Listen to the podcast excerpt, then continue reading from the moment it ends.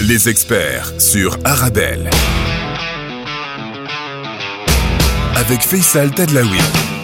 Bonjour et bienvenue dans votre émission sur Arabelle comme tous les jours entre 17h et 18h les experts Arabelle pour faire le lien entre la Belgique et le Maroc, entre le Maroc et la Belgique, une émission qui est enregistrée à moitié à Bruxelles, à moitié à Casablanca, vous le savez, nous sommes aujourd'hui à Bruxelles sous le beau soleil de Bruxelles. D'habitude, j'ai l'habitude de vous dire que on est sous le beau soleil de Casablanca, mais là il fait extrêmement beau à Bruxelles. Mieux se connaître, mieux comprendre les opportunités qu'on peut avoir ensemble sur le plan business, sur le plan social, sur le plan culturel, sur le plan politique, sur le plan sportif, bref. Les experts arabes, c'est le Thalys entre Casa et Bruxelles, c'est le Borac entre Bruxelles et Casa. N'hésitez pas à réagir sur les réseaux sociaux, à nous envoyer des messages pour commenter ou tout simplement nous dire les sujets que vous souhaiteriez que l'on traite pour vous. Et n'oubliez pas que dès demain, vous retrouvez cette émission en replay sur toutes les plateformes de podcast. Aujourd'hui, j'ai le plaisir de recevoir mon expert du jour, qui est monsieur Sven Gatz, ministre bruxellois des Finances, du budget, de la fonction publique, de la promotion du multilinguisme, du tourisme, des statistiques, de l'urbanisme et du patrimoine. Ça fait une sacrée carte de visite qui doit tenir sur une feuille A4. Les experts avec Sven Gatz, c'est tout de suite.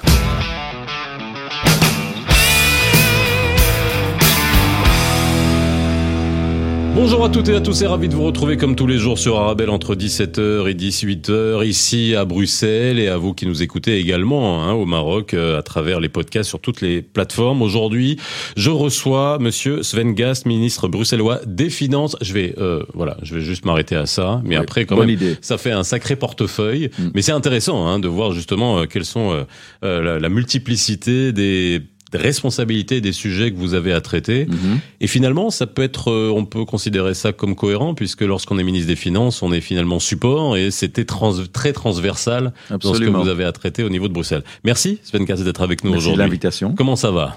Ça va bien, c'est une Oui, belle journée. Ça hein. a l'air, oui. Oui. Ouais.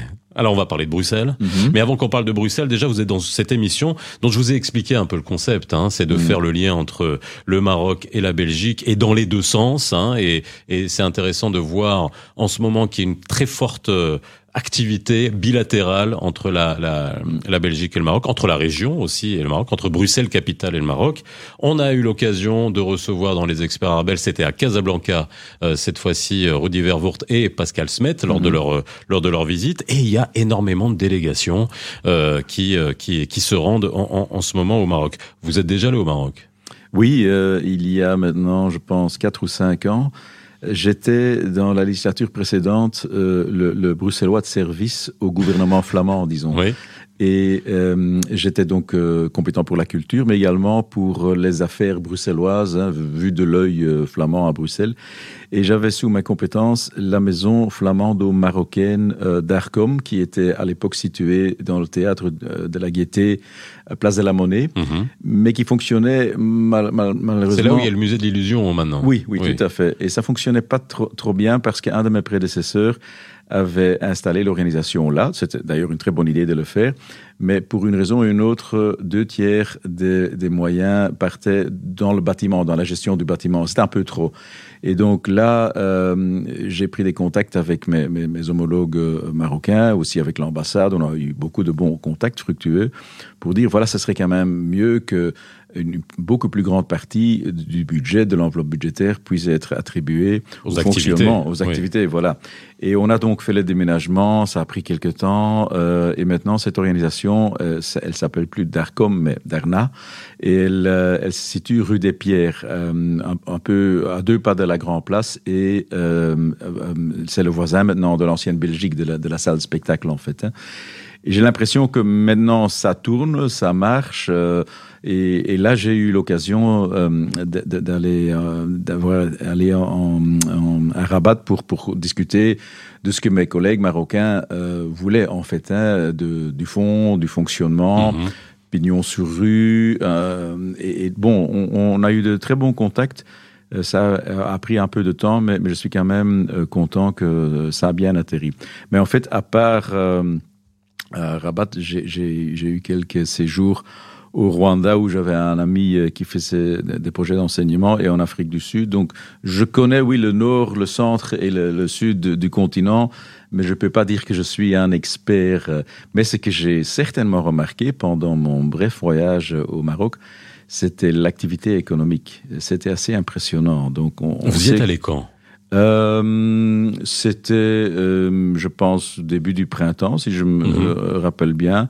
Et donc, ça, ça, je pense 2018, oui, c'est probablement cette année-là. Et, et là, on voit très bien que le, allez, le Maroc est quand même un des, des- des moteurs économiques euh, du continent. Ça, c'est intéressant. Parce Alors, que c'est voilà. cette évolution hein, Ouais. qu'on essaye à chaque Mm. fois aussi de d'apprécier Mm. et de montrer en, en- en ce Mm. moment, et notamment en plus votre homologue. Alors, c'est dur de, de dire homologue parce qu'il y a beaucoup de ministres. euh, vous avez des Mm. miroirs hein, en fonction des Mhm. différents gouvernements qui existent ici Ouais, en, ouais. en Belgique, mais vous avez votre euh, homologue euh, marocaine qui Mm. est euh, pour la première fois une femme ministre des Finances euh, et, et de l'économie euh, au Maroc. On revient à Bruxelles. Mhm. Hein, Alors c'est vrai que c'est intéressant. Il y a- en fonction des différentes responsabilités que vous avez, on a beaucoup de sujets à aborder. Hein. Je ne sais pas si on pourra tout aborder Mhm. en, en, en 45 minutes, mais euh, déjà, lorsqu'on arrive à Bruxelles, euh, on se et là l'actualité parle parle pour nous. C'est ce changement euh, monumental qui a été fait au niveau de, de la ville de Bruxelles dans son plan de circulation avec le Mhm. plan avec le plan Good Move. Vous n'y êtes pas étranger parce que tout ça, ça se finance. Tout ça, ça s'apprécie, j'imagine, en termes d'impact euh, aussi économique et en termes d'investissement euh, d'infrastructures. Les gens râlent beaucoup. Il y a eu Ouais, des ouais, manifestations euh, en, la, en, en la matière. Est-ce que euh, et là, avoir votre point de vue en, tant- Mhm. en tant que ministre des Finances et non pas euh, d'un point de vue écologique, non pas Ouais, seulement euh, d'un point de vue fonctionnel, est-ce que ce plan 1 coûte très cher et est-ce que euh, on va dire son impact, même d'un point de vue financier, aujourd'hui, il est euh, apprécié à sa juste valeur et puis dans, dans quelle, dans, à quelle Ben, échéance? Écoutez, en fait, le plan en tant que tel, pour le moment, ne coûte pas si cher. Et c'est peut-être aussi un peu un piège. Je m'explique. Pour le moment, donc, les, les objectifs sont fixés au niveau régional, mais euh, l'opération doit se faire au niveau communal. Et là, oui, il y a une aide de, de, de ma collègue euh, ministre de la Mobilité, mais euh, c'est une aide, disons, limitée en ce sens que certaines communes ont choisi un assez, assez grand périmètre de changement de, de plan de circulation et ils ont alors mis beaucoup de blocs de béton hein, Oui. pour, pour euh, diriger euh, vers les grands axes ouais, ouais. multimodaux, comme on les, on les Et appelle, ouais. on a vu quand même que ce sont deux éléments qui sont, qui sont avérés plutôt négatifs euh, vis-à-vis de la population. Un, le, le périmètre était parfois trop grand. Peut-être il faut choisir des périmètres plus restreints.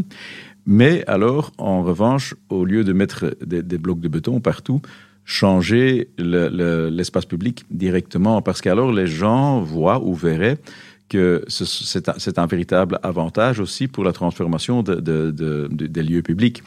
Naturellement, ça, on ne peut pas faire tout à la fois. Mhm. Donc peut-être, mais on est en train d'en discuter au sein du gouvernement, hein, euh, il faut un peu reculer après euh, quand même euh, les débats assez forts dans, dans certaines communes pour voir pourquoi le Il y a eu des début... manifestations à Scarbeck, ouais, hein, ouais, là, on en a eu. Pourquoi, pourquoi les, les débuts de ce plan euh, n'étaient pas très bien?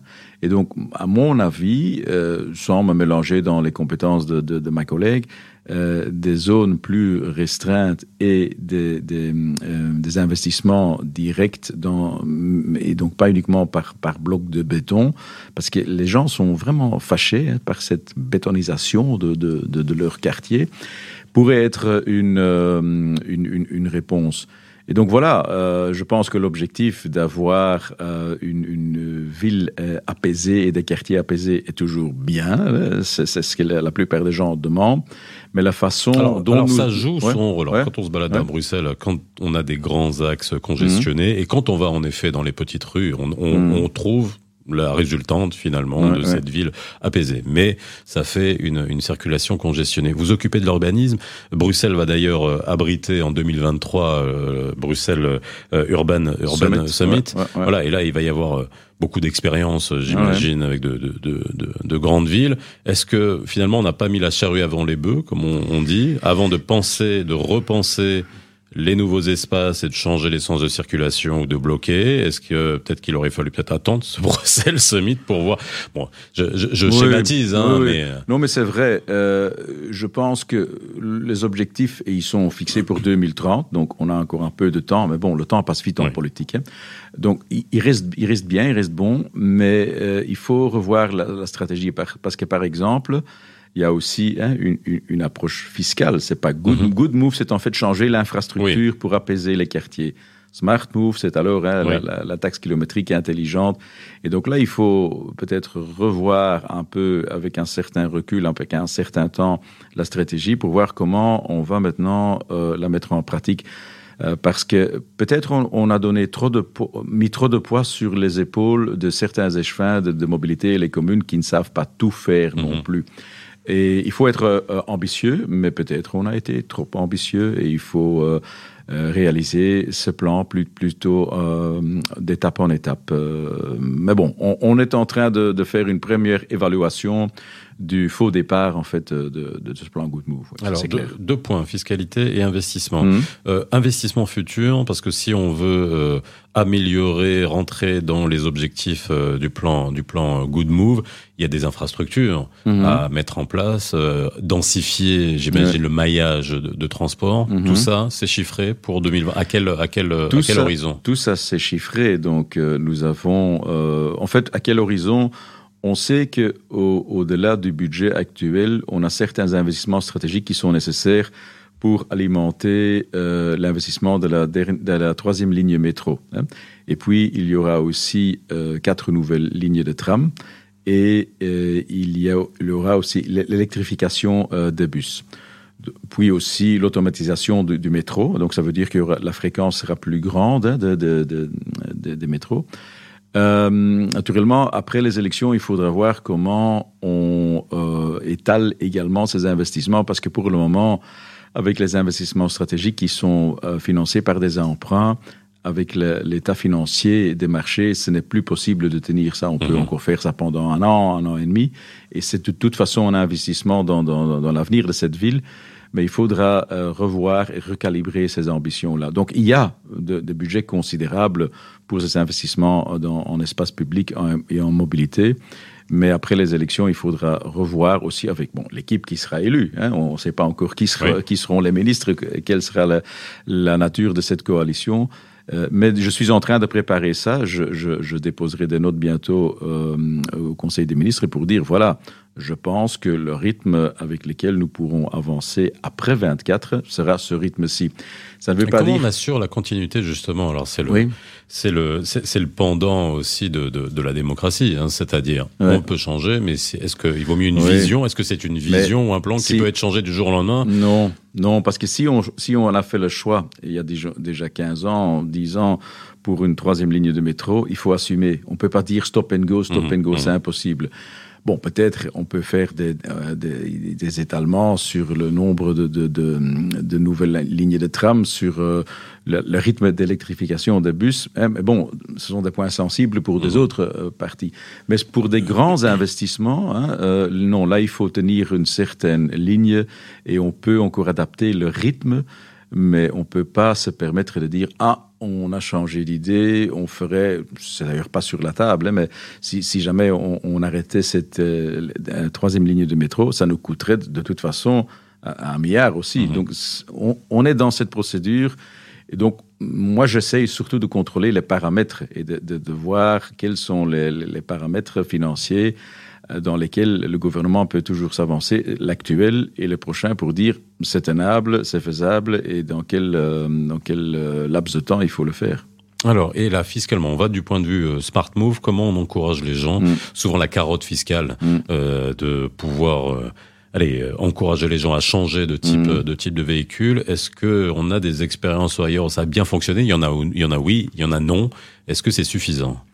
Disons que je, reviens d'un congrès à Washington hein, la, semaine passée où le International Road Federation m'avait invité à venir parler de Smart Move. Bon, ici, les, réactions un peu à la belge, mais qu'est-ce que vous allez faire à Washington pour, pour expliquer un, projet qui n'est pas encore opérationnel ici? Ben Justement, j'ai rencontré un tas d'États, euh, hein, States américains, mais aussi des villes, Et tout le monde est en train de préparer ce, ce système de taxation kilométrique intelligente.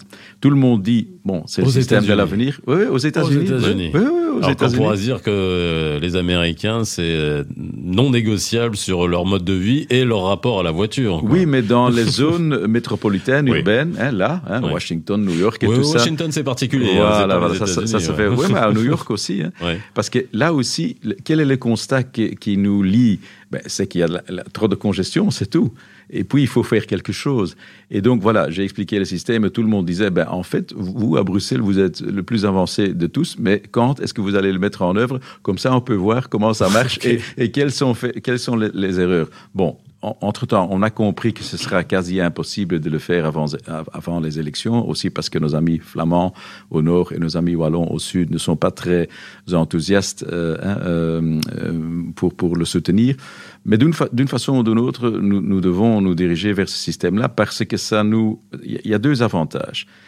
Euh, la, fiscalité sera, à mon avis, plus juste. Donc, macro, les Bruxellois ne payeront pas plus. Mhm. Ça, je peux l'assurer.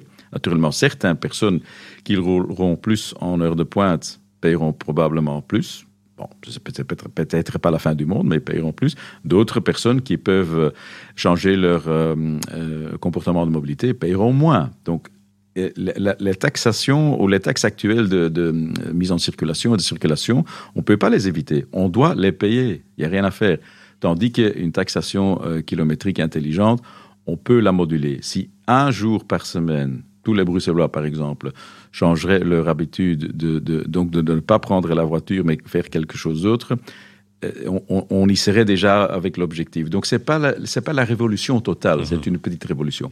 Et puis, naturellement, avec les gens qui rentrent dans la ville euh, chaque jour et qui sont les bienvenus pour, pour venir y travailler, eux contribueraient euh, bien euh, aussi aux nouveaux investissements dans la mobilité, à leur profit également.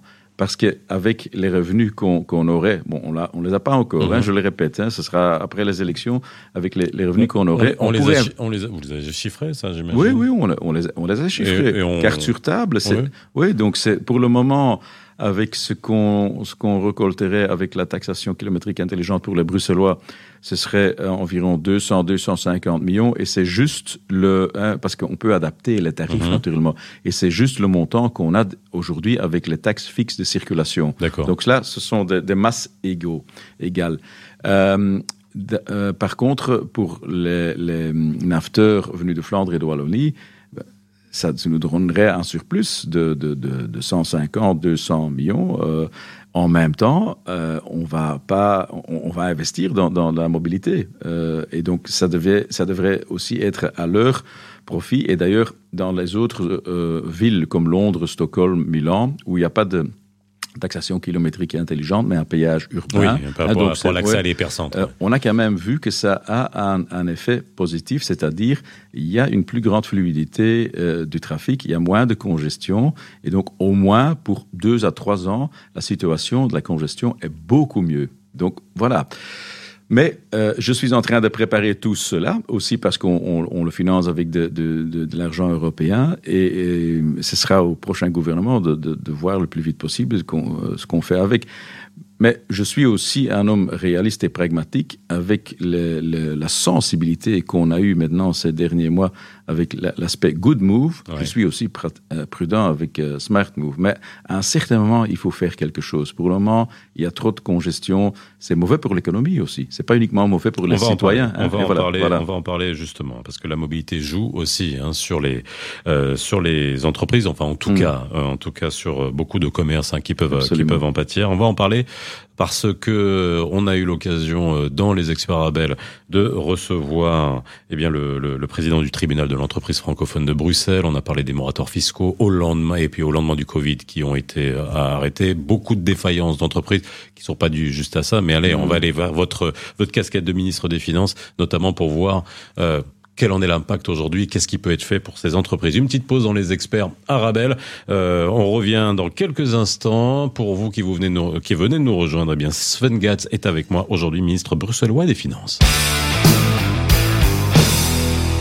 De retour sur le plateau des experts Arabelle, enregistré ici à Bruxelles. Et si vous venez de nous rejoindre, sachez que mon expert du jour est Monsieur Sven Gatt, ministre bruxellois des Finances. Je dis pas tous les autres portefeuilles, je l'ai dit au début, je le redirai à la fin, parce que ça nous permettra d'en parler, bien évidemment.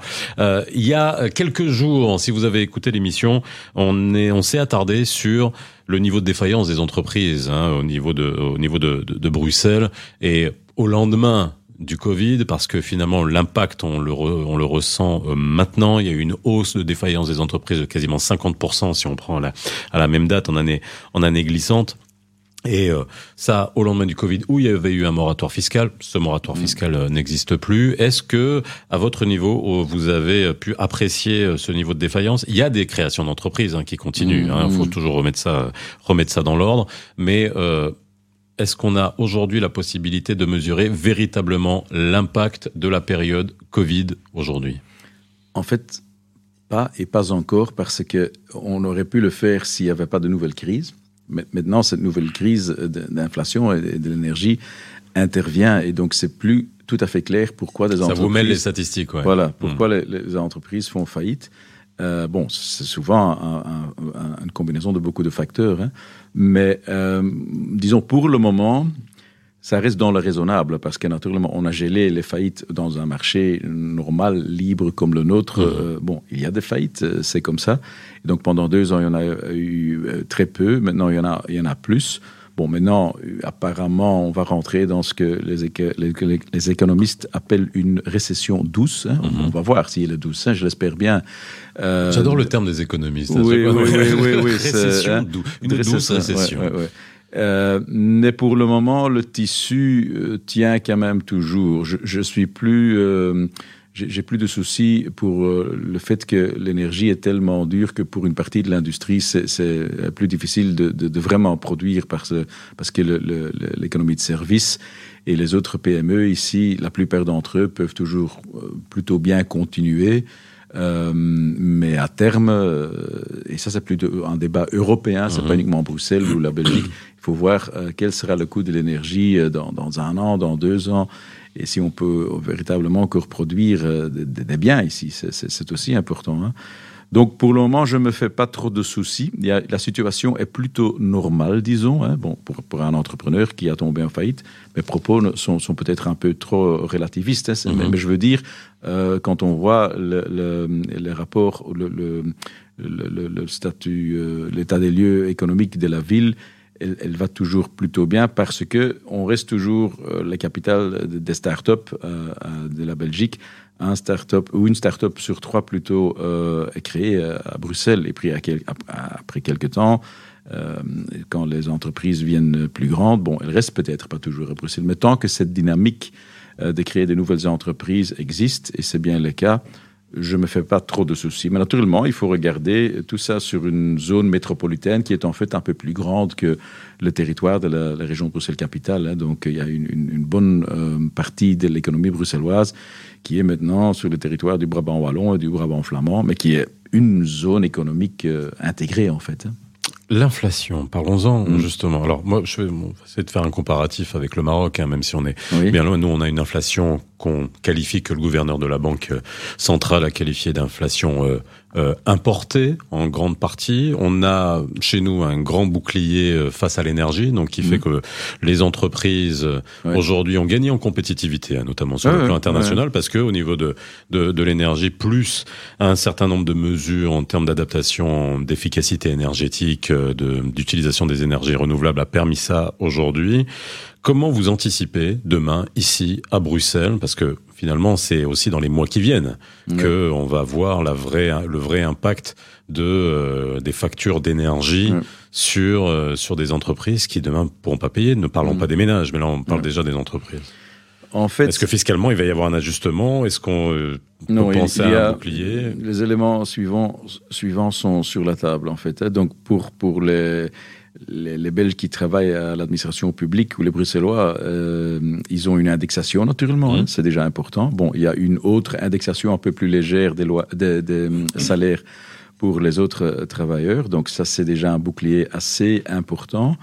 Euh, pour le reste, on a créé un fonds d'urgence, un peu à la Covid. Hein. Malheureusement, on n'a pas d'autres techniques à court terme pour aider les entreprises avec des, des, des primes de, de, compensation. Donc, si le chiffre d'affaires euh, a tombé d'un certain est tombé d'un certain pourcentage et si cette perte est due également à la, au coût de l'énergie, euh, les entreprises pourront obtenir une prime. Mais là, je vais être franc, je, je pense que dans le, le, meilleur des cas, cette prime pourra compenser à la moitié, et pas toujours, à la moitié, mm -hmm. peut-être parfois jusqu'à un tiers, et pas plus, euh, la perte. Euh, nous ne sommes pas en mesure de compenser à 100% euh, cette, cette, cette, perte. C'est un peu le même système mm -hmm. comme, comme au Covid. Et donc là, il y a aussi l'aide du gouvernement fédéral chez nous, qui aide plutôt les citoyens et donc les, les, les gouvernements régionaux plutôt les entreprises. Euh, mais bon, euh, pour le reste, je peux uniquement euh, espérer que à terme, et assez court, moyen terme, dans, dans les, les, mois qui viennent, pas dans les années qui viennent, on aura de nouveau un meilleur contrôle sur le prix de gaz et d'électricité -hmm. qui se joue naturellement également au niveau européen. Donc nous, oui, on prendra notre responsabilité avec des primes supplémentaires euh, pour les, les, entreprises, mais est-ce que ça les aidera à 100% euh, Pas toujours et pas toutes, non, je m'en suis bien conscient. Si on parlait d'un peu d'immobilier mm -hmm. aussi au niveau de Bruxelles, oui, oui. Alors ça aussi c'est intéressant parce que c'est il y a on a deux, deux phénomènes, hein, qui est un premier phénomène sur l'immobilier d'entreprise parce que au lendemain du Covid, il y a beaucoup d'entreprises qui ont quitté leurs locaux. Là, il y a de grandes de grandes réflexions hein, sur, sur, sur les entreprises pour voir comment on garde les, les, les, les employés en télétravail. Bref, en gros, ça a vidé beaucoup de plateaux qui fait que l'immobilier d'entreprise a pu baisser. Par contre, l'immobilier euh, à usage d'habitation a augmenté. Vous mmh. avez mis en place, enfin vous avez prévu un euh, plus d'abattements, en tout cas modifier les abattements pour l'achat de, de, de, de, en, en immobilier. Ça c'est aussi en raison de, c'est pour contenir le marché de l'immobilier ou c'est euh, c'est plutôt pour pour tenir pour la, la, la, classe moyenne ouais. à Bruxelles en fait hein. vous savez que Bruxelles est une, une, ville riche et pauvre en même temps hein, très riche et bon il y a toujours cette pression sur le marché immobilier ça veut donc dire que les gens achètent plus qu'ils qu'ils ne quittent euh, la ouais. ville hein. mais en même temps pour les gens euh, qui ont euh, besoin d'un premier euh, un premier appartement une première maison euh, cette réduction fiscale, hein, donc par la technique de l'abattement, fait quand même que euh, à partir du 1er avril, nous venons de voter euh, l'ordonnance, donc le cadre illégal. Et ça sera pas une blague. Non, ce ne serait pas une blague. oui, oui, voilà. C'est okay. au 1er avril parce que les systèmes informatiques doivent tous être prêts. oui, voilà. Et donc, ça donnera quand même une réduction de 30 000 euros en tout. Euh, uh -huh. sur euh, la pression fiscale qu'il y a aujourd'hui. Et donc, je sais que les, les, maisons et les appartements sont devenus aussi plus chers, mais disons, cette euh, réduction fiscale permettra quand même à pas mal de foyers et pas mal de, de personnes euh, d'avoir euh, un emprunt chez, chez, la banque, par exemple. Mmh. Donc, ce sont quand même des montants qui sont toujours importants pour euh, faciliter l'accès euh, au logement pour une, grande partie des, Bruxellois. J'en suis euh, sûr parce que l'Institut bruxellois pour les statistiques a fait une, première étude pour voir ce que ça a donné entre 2017 et aujourd'hui. Et on voit quand même que les acheteurs à Bruxelles sont plus jeunes qu'en Flandre et en Wallonie. Ils ont un peu moins d'argent, c'est peut-être pas normal parce qu'ils sont plus jeunes. -hmm. Et ils sont, euh, ce sont des ménages seuls, des singles, hein, disons, parce qu'un un, un, Bruxellois sur deux vit, vit seul, hein, on ne peut pas le perdre de vue. Et donc, ça donne quand même euh, à cette population-là 7000 personnes par an, hein, quand on multiplie ça par, euh, par, 5, ça, par 5 années, ça, ça, ça, ça donne déjà quelque chose euh, un plus euh, facile accès à, un premier, à l'achat d'un premier logement. Mmh. Donc le système est relativement performant quand même. Oui. On fait une petite pause dans les experts arabes. Sachez que je suis avec le ministre bruxellois des Finances, Monsieur Sven Gatz, qui est avec moi. On fait une petite pause, on revient juste après. Restez avec nous dans les experts sur Arabelle. Les experts sur Arabelle.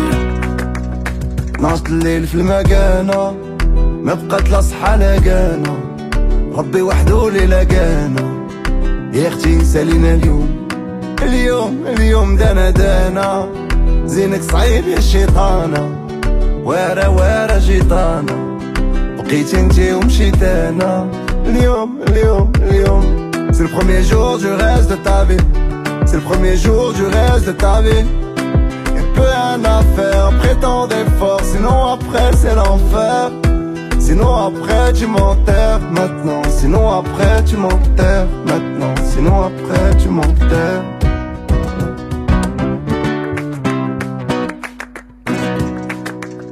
ربعة صباح في المكانة اللي بغى القلب ما بقى معانا.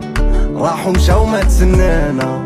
ما بقيت عارف راسي شكون شكون؟ آه يا خسارة. ما بكيت وبكيت الجيتارة بغيتي لاختي لي بارا يا اختي سالينا اليوم اليوم اليوم اليوم C'est le premier jour du reste de ta vie C'est le premier jour du reste de ta vie Y'a plus rien à faire après tant d'efforts Sinon après c'est l'enfer Sinon après tu m'enterres maintenant Sinon après tu m'enterres maintenant Sinon après tu m'enterres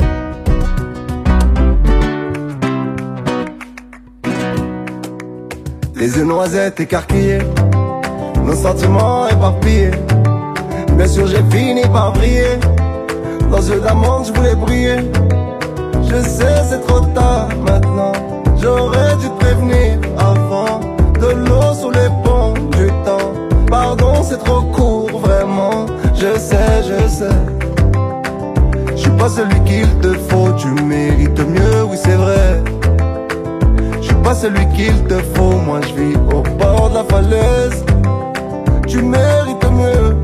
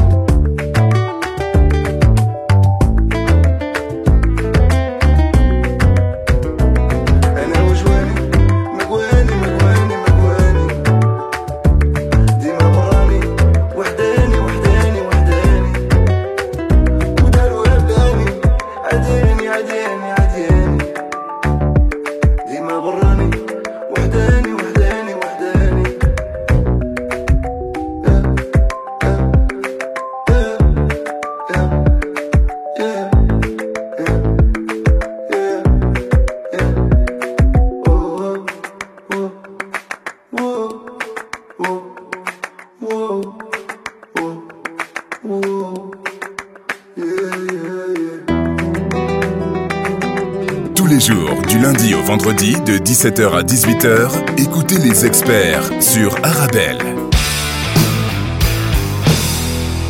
De retour sur le plateau des experts Arabelle ici euh, à Bruxelles. Et si vous venez de nous rejoindre sachez que mon expert du jour est monsieur Sven Gatz ministre Bru- alors ça je vais tout dire parce qu'il y a un point qui m'intéresse et qu'on va traiter. Un ministre bruxellois des finances du budget de la fonction publique de la promotion du multilinguisme.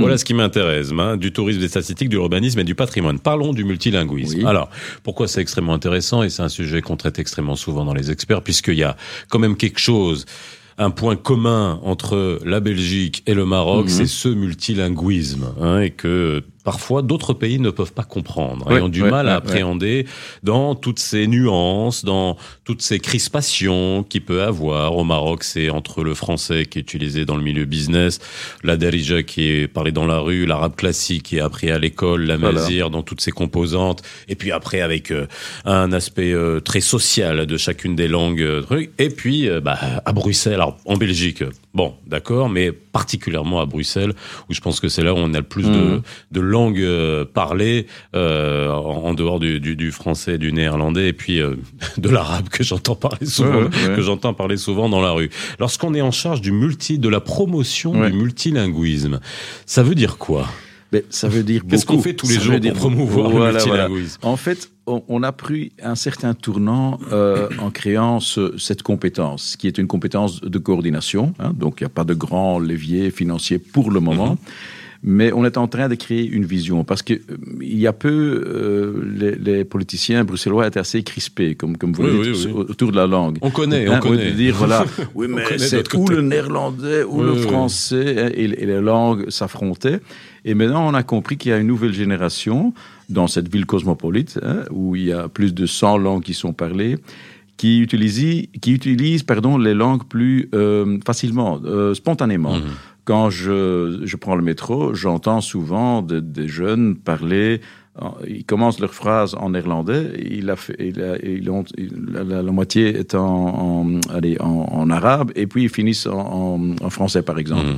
Et c'est très naturel. Ça ne veut pas dire que ça doit être la norme en tant que telle, mais ça veut dire que les gens sont relax à utiliser euh, plusieurs langues. Et comme vous l'avez dé- dé- dé- décrit, euh, à, à- à- allez, à partir d'une certaine situation, ils parlent une langue X, et dans une autre situation sociale, ils parleront une langue, langue euh, Y. Oui, mais nous, nous, quand on est énervé, on parle arabe. voilà, voilà. On préfère insulter, oh, Ouais. insulter, pas insulter, mais en tout cas pester en Ouais. arabe parce que c'est c'est un peu comme le néerlandais, c'est plus c'est plus guttural quoi. on a le ra et on a le ra, c'est plus voilà. Au, au Conseil des ministres bruxellois, hein, petite, euh, petite anecdote, on parle souvent et la plupart du temps le français.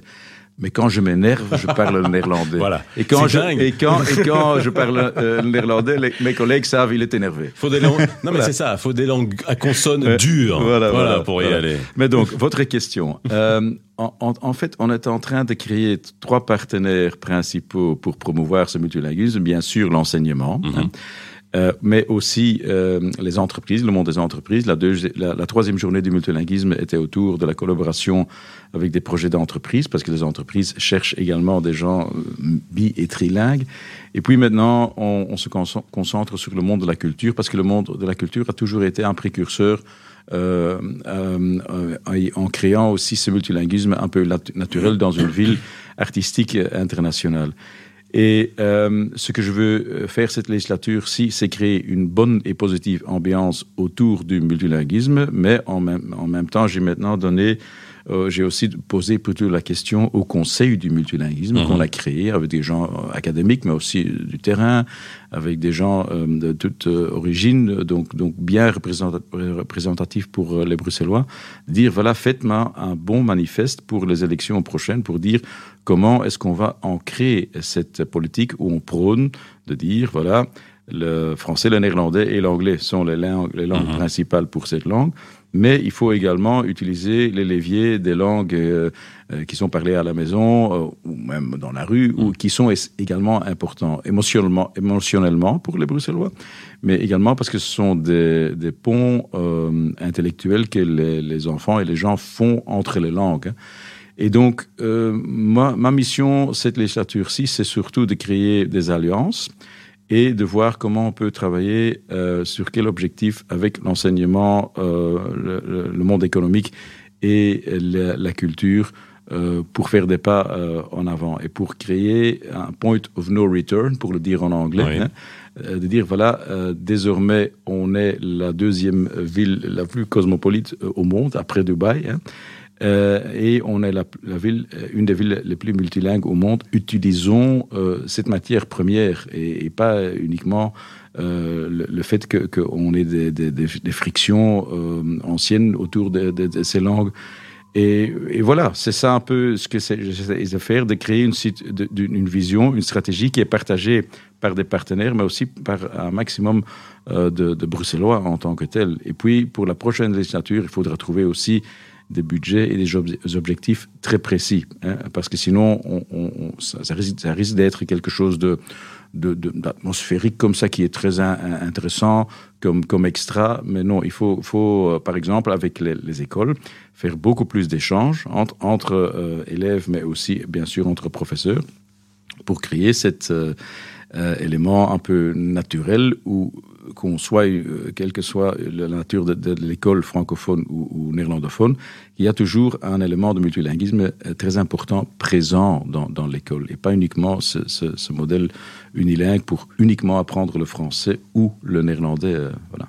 Alors, dernière question que je vais vous poser. Dans une ancienne vie, enfin, une ancienne Mhm. vie, pas si loin que ça, alors que vous étiez dans le gouvernement flamand, vous occupez notamment des médias aussi. Oui, oui. Et le multilinguisme aussi peut passer par les médias. Alors là, ici, vous êtes dans une dans une radio un peu un peu spécifique. Euh, là, en plus, dans une émission qui est peut-être encore plus spécifique parce qu'on essaie de Mhm. faire le, le, Ouais, le ouais, pont ouais. entre deux pays. Cette émission est francophone. Euh, au Maroc, je fais des émissions francophones, et puis on a l'arabe. Mhm. Dans cette euh, radio, il y a un quota de, de, de- d'ém- d'émissions, d'émissions en arabe.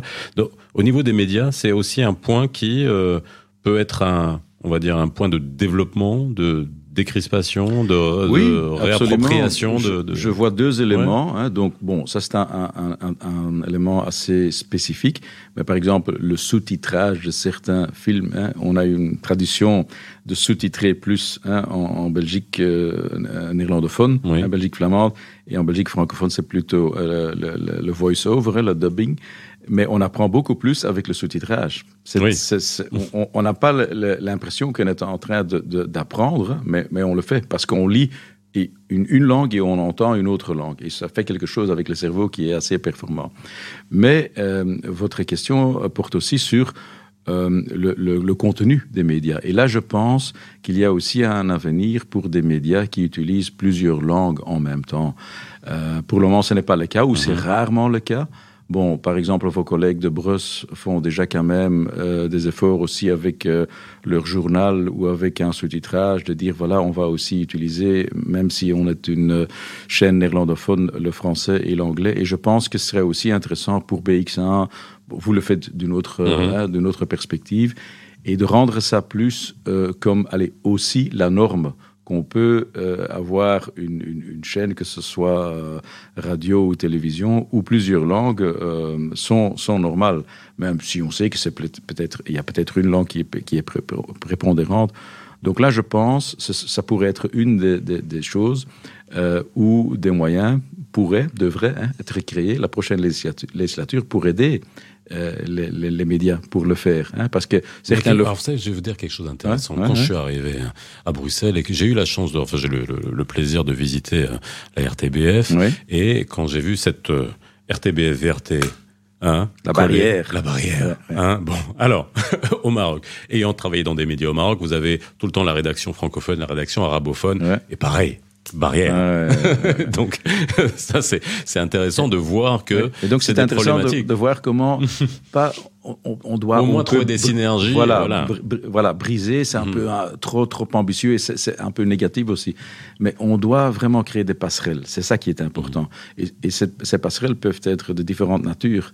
Euh, mais je pense que le, le nouveau public, hein, probablement aussi euh, au Maroc, dans, dans, dans, les villes ou ailleurs, je, je, je, ne sais pas. Mais ici, certainement, les jeunes générations demandent ce multilinguisme. Ils vivent dans plusieurs mondes, ils ont plusieurs perspectives. C'est beaucoup plus intéressant, c'est enrichissant comme être humain. Et puis, économiquement, pour, pour trouver un job, Hein, une, langue de plus, c'est un pain de plus sur, la table, c'est clair. Sven Gatz, merci d'avoir été avec nous dans les experts euh, arabes. J'espère que vous reviendrez hein, sur des sujets où on pourra aller euh, voilà, en, détail à l'essentiel. En tout cas, n'hésitez pas, la porte vous est ouverte. Ici, merci d'avoir été avec nous. Bah, quant à vous, n'oubliez pas que vous pouvez retrouver dès demain cette émission en replay sur toutes les bonnes plateformes de podcast. Et on se retrouve comme d'habitude tous les jours entre 17h et 18h dans les experts sur Arabelle. Au revoir. Les experts sur Arabelle.